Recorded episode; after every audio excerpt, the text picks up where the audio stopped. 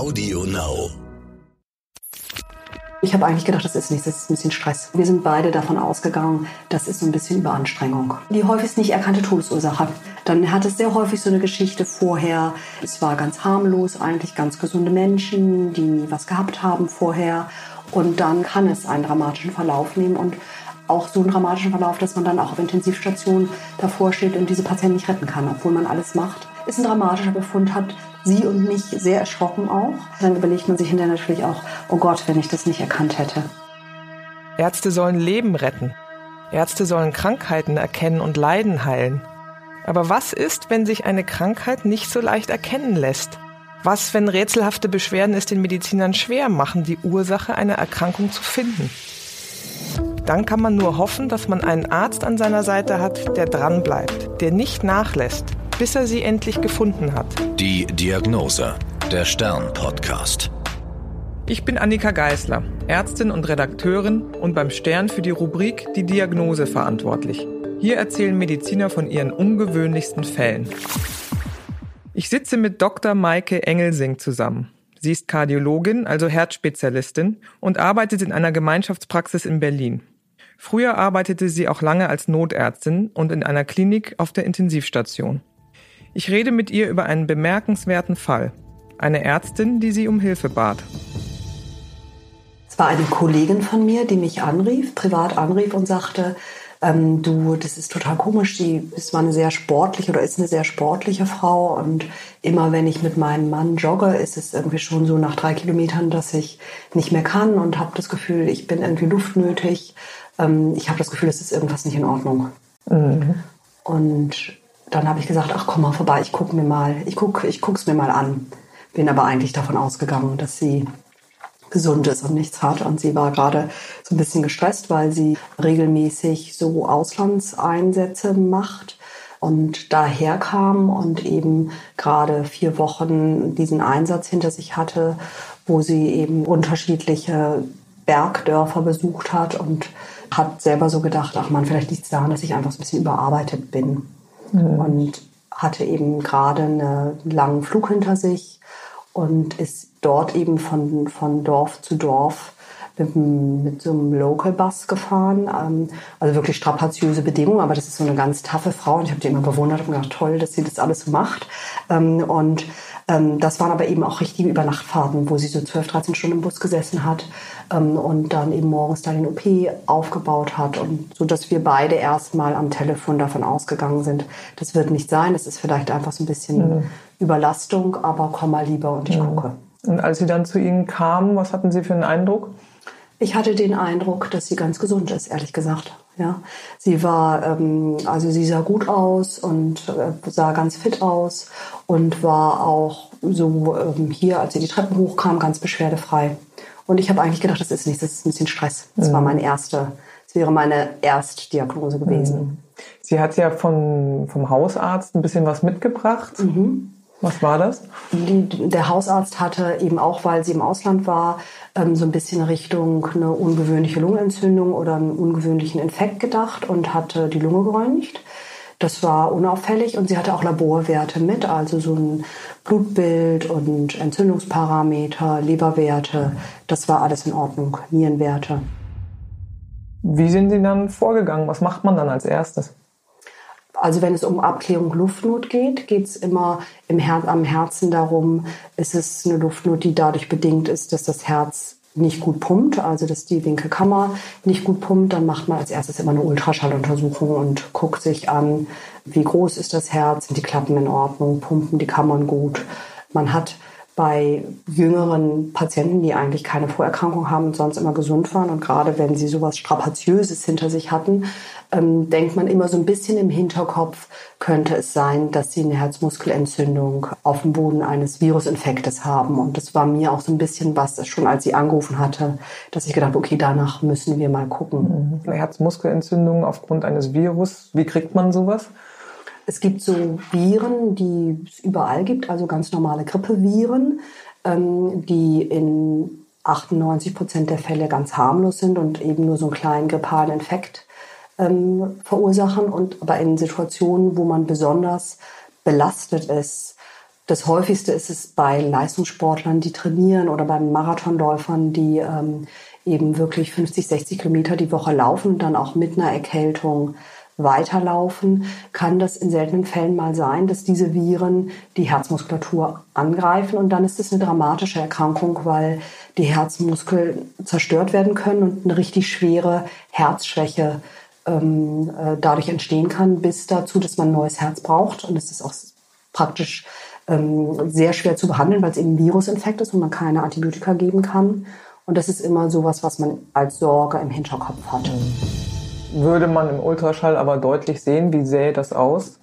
Wenn es ausgeprägt ist, sieht man im Ultraschall, dass die linke Herzkammer ganz groß ist und schlecht pumpt. Mhm. Ja, das ist eigentlich, wenn es ausgeprägt ist, hält man den Schallkopf drauf und dann, dann sieht man es.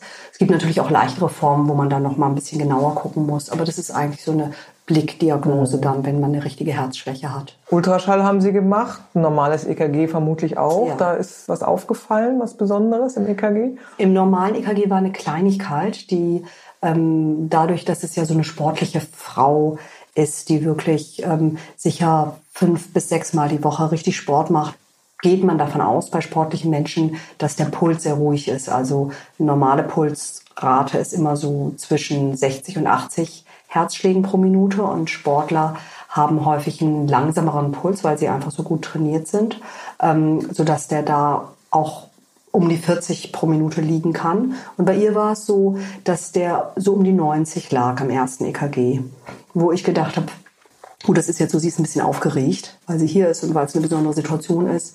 Und das war aber was, was auffiel. Sonst sah das EKG ganz normal aus. Also mhm. weder dass man jetzt Zeichen dafür hatte, dass sie eine Herzrhythmusstörung hat. Sowas gibt's ja auch mal, dass man Luftnot hat, wenn man eine Herzrhythmusstörung hat.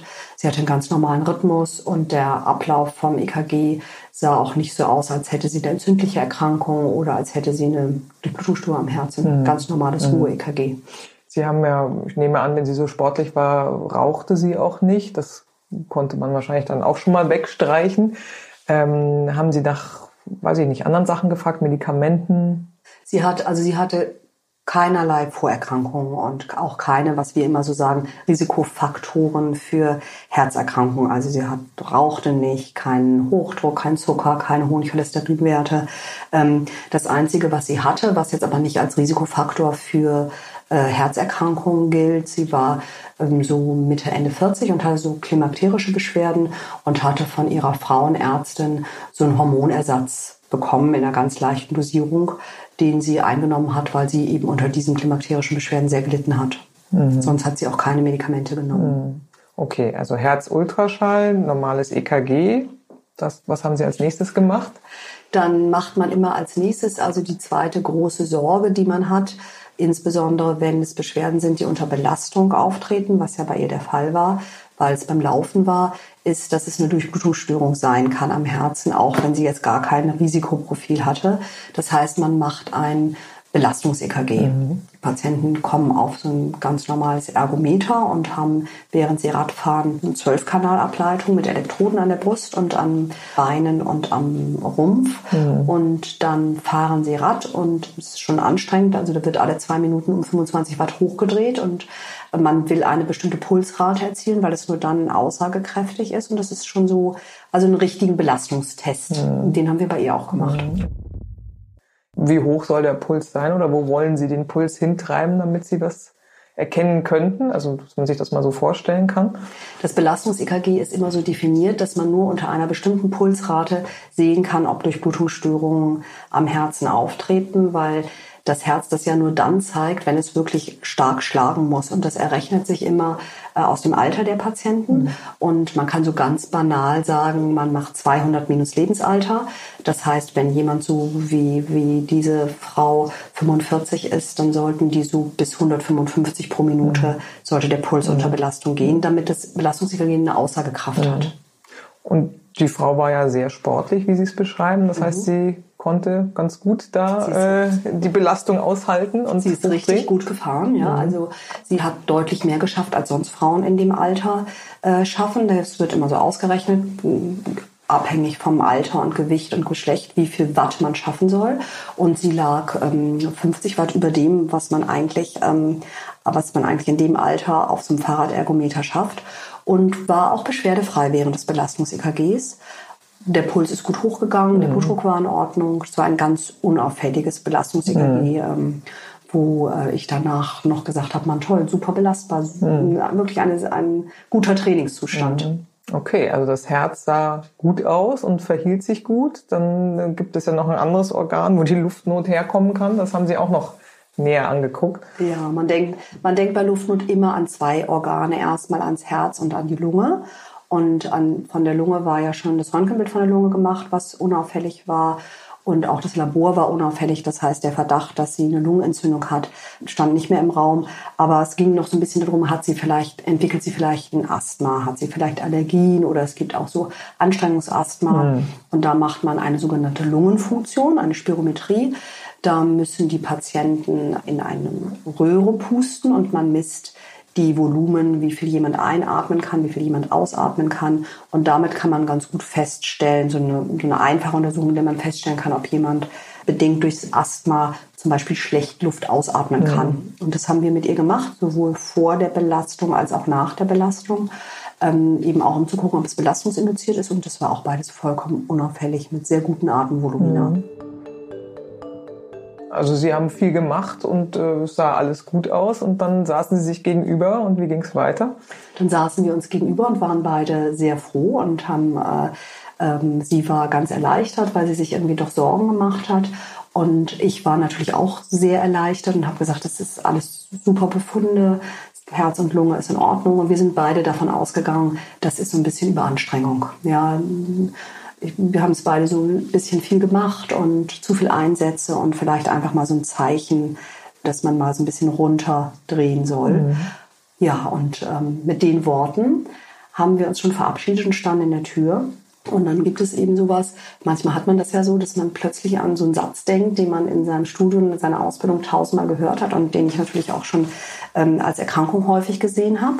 Das ist eben eine Lungenarterienembolie und deshalb habe hab ich gesagt, weißt du, wir machen jetzt nur noch mal einmal, nur damit wir beide ein gutes Gefühl haben, ähm, äh, einen Schnelltest hier in der Praxis. Das ist ganz einfach und das ist so ein Test, wenn der auch in Ordnung ist, dann, dann ist es wirklich 100 Prozent. Mhm. Was für, was für ein Satz ist das denn im Studium? Also gibt es so einen Merkspruch? Ja, die häufigst, äh, die häufigst nicht erkannte Todesursache. Ja, das kam mir mhm. sofort äh, ins Gedächtnis, weil ich lange Intensivmedizin gemacht habe und immer wieder, wenn Patienten mit Lungenarterienembolie jetzt auf die Intensivstation gebracht werden und es ist wirklich schon fortgeschritten, ja, dann hat es sehr häufig so eine Geschichte vorher, dass es eigentlich nur so ein ganz, nur so, es war ganz harmlos, eigentlich ganz gesunde Menschen, die nie was gehabt haben vorher. Und dann nimmt es eben einen dramatischen, kann es einen dramatischen Verlauf nehmen und auch so einen dramatischen Verlauf, dass man dann auch auf Intensivstation davor steht und diese Patienten nicht retten kann, obwohl man alles macht weil ähm, die Lungenarterien so verlegt sind mit Blutgerinnsel, dass es einfach nicht mehr behandelbar ist.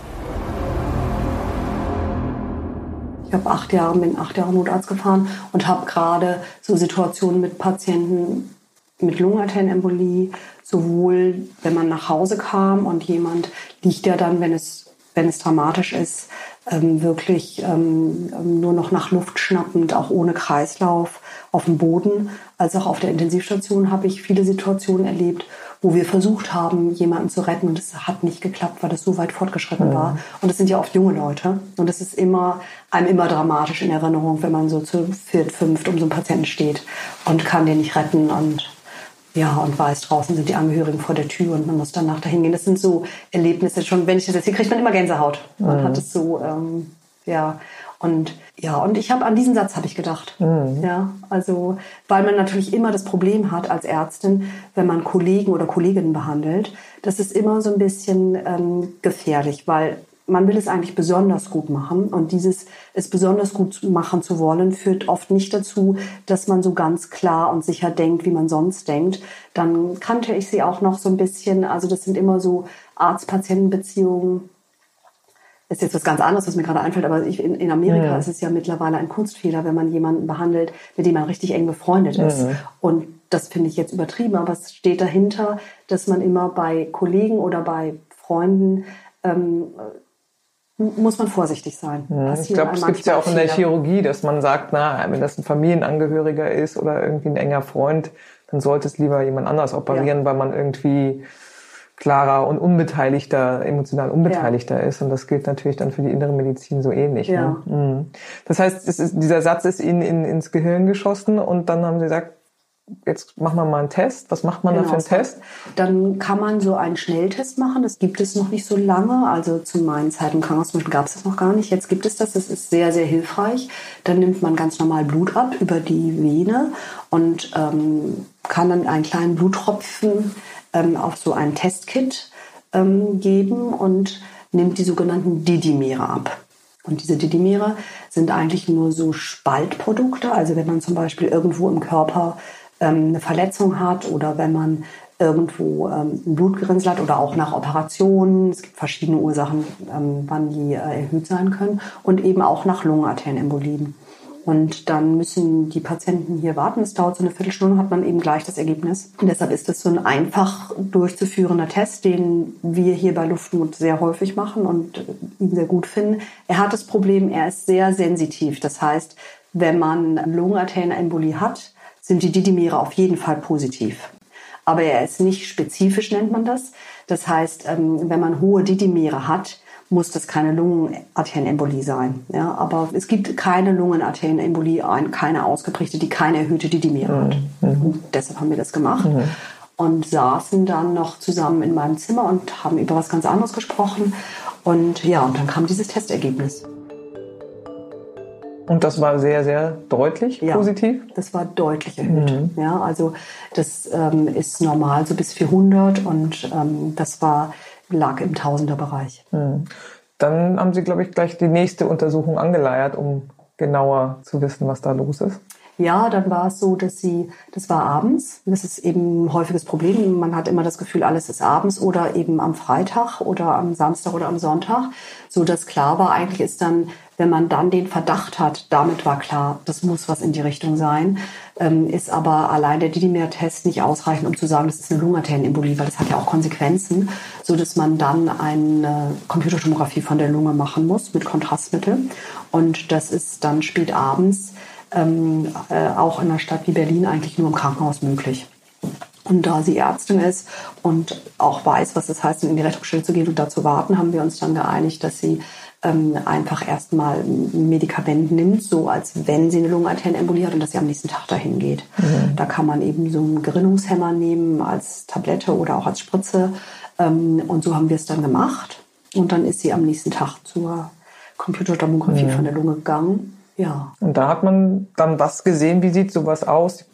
Also was im Körper passiert und so ist es auch bei ihr passiert, dass am ehesten dadurch, dass sie auf diesen Busreisen, ähm, die eben so lange und nachts waren, die Venen, also wo das sauerstoffarme Blut zum Herzen transportiert wird, im Sitzen, im Bus sitzt man ja, und dann ist es eben häufig so, dass es abgeschnürt ist, ähnlich wie im Flugzeug, konnten diese Venen nicht gut nach oben das Blut zum rechten Herzen transportieren.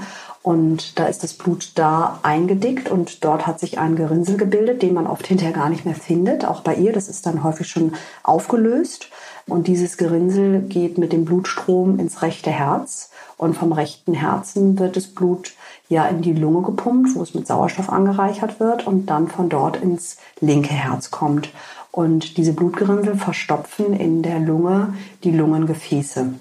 Und dadurch, dass die Lungengefäße verstopft sind, kann auf der einen Seite kein Sauerstoffaustausch mehr stattfinden, mhm. sprich die Menschen kriegen Luftnot und auf der anderen Seite kann das rechte Herz nicht mehr weiter transportieren und deshalb kommt es auch, wenn es ausgeprägt ist, auch dazu, dass der Kreislauf nicht mehr funktioniert. Mhm. Und das ist was, was man in diesen Computertomographien darstellt. Also man macht das mit Kontrastmittel, was man über die Vene gibt und dann kann man eben das normale Lungengefäßbett der Lunge sehen, weil es sich dann wie so ein Gefäßbaum ähm, je nachdem, wie man es macht, entweder schwarz oder weiß darstellt. Und man sieht bei der Lungenarterienembolie richtig, dass dann Äste dieses Gefäßbaumes abbrechen und nicht durchblutet sind. Und das mhm. hat man bei ihr gesehen mhm. auf der einen Seite mhm. und auch relativ ausgeprägt. Das heißt, das ist schon ein dramatisches Bild, was man da sieht ja. bei der Computertomographie und ja, wie Sie vorhin gesagt haben, dramatischer Befund. Also wenn Sie sagen, da versterben viele Leute dran und es wird selten erkannt, das ist nicht eben mal so nebenbei. Ja, ist ein, ist ein dramatischer Befund, hat sie und mich sehr erschrocken auch. Ähm, nun ist immer das Positive an dramatischen Dingen, dass wenn man sie früh genug erkennt, man sie sehr gut behandeln kann, ohne dass irgendwas bleibt. Wenn man einen Gerinnungshemmer nimmt dann in der Situation und schnell genug nimmt, ähm, dann lösen sich diese Blutgerinnsel so schnell wieder auf, dass das Gefäßsystem der Lunge nicht langfristig beeinträchtigt mhm. ist. Und ja, so hat immer ein, ja, ein, eine so schwere Erkrankung auch wieder das Positive, dass man eben wirklich sehr viel machen kann. Mhm. Ist denn sozusagen der erhöhte Puls, über den wir vorhin sprachen, dass sie eigentlich als Sportlerin vielleicht auch einen Puls von 50 hätte haben können und äh, im EKG hatte sie 90, ist das auch sozusagen dadurch zu erklären, dass das Herz gegen Widerstand pumpen musste und der ganze Kreislauf so angestrengt war? Klassisch ist, also man muss an eine Lungenarterienembolie denken, wenn jemand Luftnot hat und einen hohen Puls. Das sind immer so die zwei Marker, mhm. die gelernt werden und an die man auch denken muss, weil ähm, das rechte Herz versucht dann in diese verstopfte Lunge das Blut weiter zu transportieren, was nicht so gut geht, weil ähm, eben dort Gefäße verstopft sind. Mhm. Und dann erhöht sich der Druck in der Lunge und dann muss das rechte Herz sich mehr anstrengen. Und dadurch kommt es dazu, dass der Puls schneller wird und der Blutdruck eher niedrig. Wieso kriegt man das denn? Sie haben gesagt, die Patientin saß lange, das Blut staute sich. Kriegen das mehr Männer, mehr Frauen? Was gibt es denn für Risikofaktoren, dass man eine Lungenarterienembolie entwickeln kann? Es gibt ähm, richtig Erkrankungen, die das machen können, also Erkrankungen des Gerinnungssystems, die meistens bis zur Diagnose der entweder der Beinvenenthrombose, also der Verstopfung einer Vene im Bein oder der Lungenarterienembolie gar nicht bekannt sind, dass man eine erhöhte Neigung hat, ähm, äh, dass das Blut gerinnt, eine erhöhte Gerinnungsmarker, danach muss man gucken. Dann gibt es eben auslösende Ursachen, die am bekanntesten und auch am häufigsten ist es, kommt es im Krankenhaus vor oder kam es früher vor, als man noch nicht regelmäßig Heparinspritzen gegeben hat, nach Operationen, weil nach Operationen ist das Gerinnungssystem aktiviert und wenn man dann liegt, jetzt klassisch Knie-Bein-Operationen und sich nicht bewegen kann, dass sich dann in dem Bein eine Thrombose bildet. Und das ist auch so der Klassiker und die, das dramatische Ereignis im Krankenhaus. Jemand steht auf und fällt, bricht dann plötzlich zusammen nach zum Beispiel einer äh, Meniskus-OP. Ja, und das liegt dann daran, dass eben ein großes Blutgerinnsel im Bein war und in dem Moment, wo der Patient aufgestanden ist, ist es mit dem Blutstrom ins Herzen gekommen und hat dort ein großes Lungengefäß verlegt, was dann eben dazu mhm. führt, dass das Herz gar nicht weiter pumpen kann. Mhm. Das heißt, Krankenhausaufenthalt mit OP ist ein Risiko. Dann ist ein Risiko ähm, lange Flugreisen, also mit lang meine ich über sechs Stunden oder eben lange Busreisen oder lange Autoreisen. Ähm, höheres Alter ist ein Risiko, also junge Menschen bekommen das seltener. Bei Frauen ist Hormonersatz oder Pille ein Risiko, weil das dazu führt, dass es eher zu Blutgerinnseln kommt, so wie auch bei dieser Patientin. Also der Hormonersatz war der einzige Risikofaktor neben der langen Busreise. Mhm. Im Nachhinein haben Sie es wahrscheinlich klar gesehen, Hormonersatztherapie, äh, Busreise, ja, passen die Mosaikteilchen gut zusammen. Im Nachhinein ist man immer schlau. Ja. Im Nachhinein passt alles äh, äh, ineinander. Und in dem Moment, wo man das Puzzle legt, ist es eben oft nicht so. Ja, und wahrscheinlich, wenn es eine sehr sportliche, agile Frau ist im mittleren Alter, die da irgendwie reinkommt und sagt, ja, ich nehme auch was Hormonersatztherapie, ist das Gewicht wahrscheinlich auch irgendwie dieser Information ja, gar nicht so gering. doll. Ja. Mhm. Und dann auch noch, es gibt ja so war sie und es gibt es natürlich auch häufiger bei Patienten, dass sie so ihre eigenen Beschwerden ähm, sehr in den Hintergrund gesteckt hat. Ja, also jemand, die gewöhnt ist, einfach viel zu arbeiten, viel auszuhalten und überhaupt nicht jammerig ist, sage ich mhm. jetzt mal. Ähm, da ist es natürlich umso mehr, dass man Achtung sagen muss. Mhm. Also, dass sie mich retro, im Nachhinein, dass sie mich überhaupt angerufen hat, ist eigentlich schon ein Zeichen, da muss was, da muss was sein, sonst mhm. hätte sie nicht angerufen. Mhm. Ja, bei, bei taffen Leuten, ja, genau. So. Sehr ja. Ja. Gut, Sie haben gesagt, Sie hatte dann schon das Medikament genommen, um mhm. das Gerinnsel aufzulösen. Wie geht das dann dann weiter? Welche Die Schritte Therapie ist eigentlich eine einfache dann, weil es heutzutage ähm, Gerinnungshemmer nimmt, die man als Tabletten einnehmen kann bei einer Lungenarterienembolie. Früher musste man immer Heparin spritzen, was natürlich dann auf Dauer ähm, äh, äh, sehr anstrengend ist. Und dann wurde man früher immer auf dieses klassische Markomar eingestellt, was äh, jeder irgendwie schon mal gehört hat.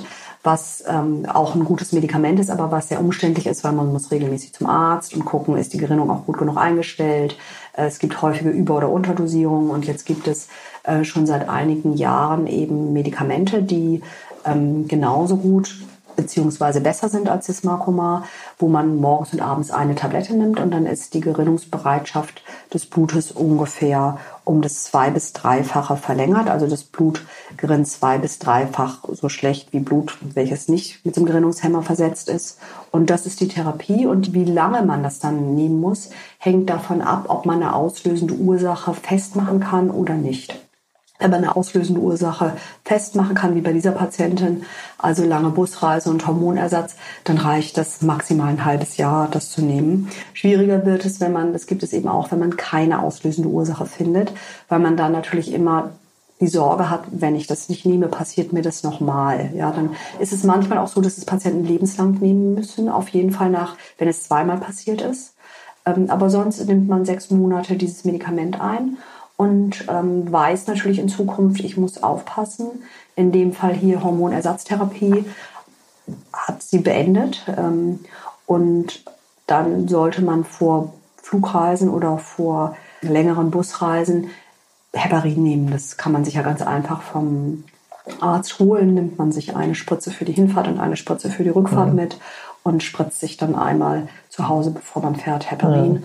Und das macht sie jetzt auch. Und selbst ich bin seitdem so vorsichtig, dass ich das auch mache, wenn ich ja, ja vorsorglich, wenn ich wenn ich wirklich mhm. lange mache ich mhm. nicht so oft, aber wenn ich lange unterwegs bin, dann mache ich das, weil es eine Kleinigkeit ist und ähm, ich sicher, es schützt einen eben sicher. Mhm. Naja, ich glaube so als als äh, sage ich mal, nicht Arzt und Laie hat man wahrscheinlich, das muss man sicher in die Bauchhaut spritzen, äh, selber dann äh, doch Manschetten das zu machen. Aber wenn es dann eben so gut als Vorsorge hilft, ja, bei uns ist es sehr häufig, das machen ja jetzt viele Patienten, weil es mhm. auch bei manchen Patienten, zum Beispiel schwer herzkranken Patienten oder, ähm, äh, oder auch Patienten, die ohnehin mit dem Gerinnungssystem Probleme haben, ähm, äh, so ist, dass die dann vor jeder Busreise hierher kommen und sagen, ich brauche wieder mein Heparin.